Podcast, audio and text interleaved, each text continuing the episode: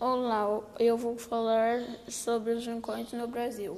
O Brasil encontra-se em uma placa tectônica estável e a maior incidência de vulcões ocorre nas regiões estáveis.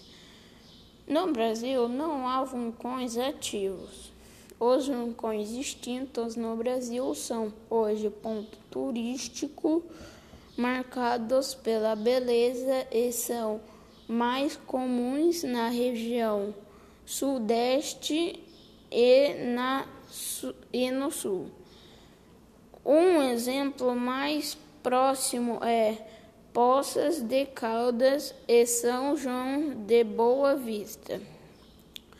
Outra curiosidade é que esta região é conhecida mundialmente por sua produção de café, café no vulcão.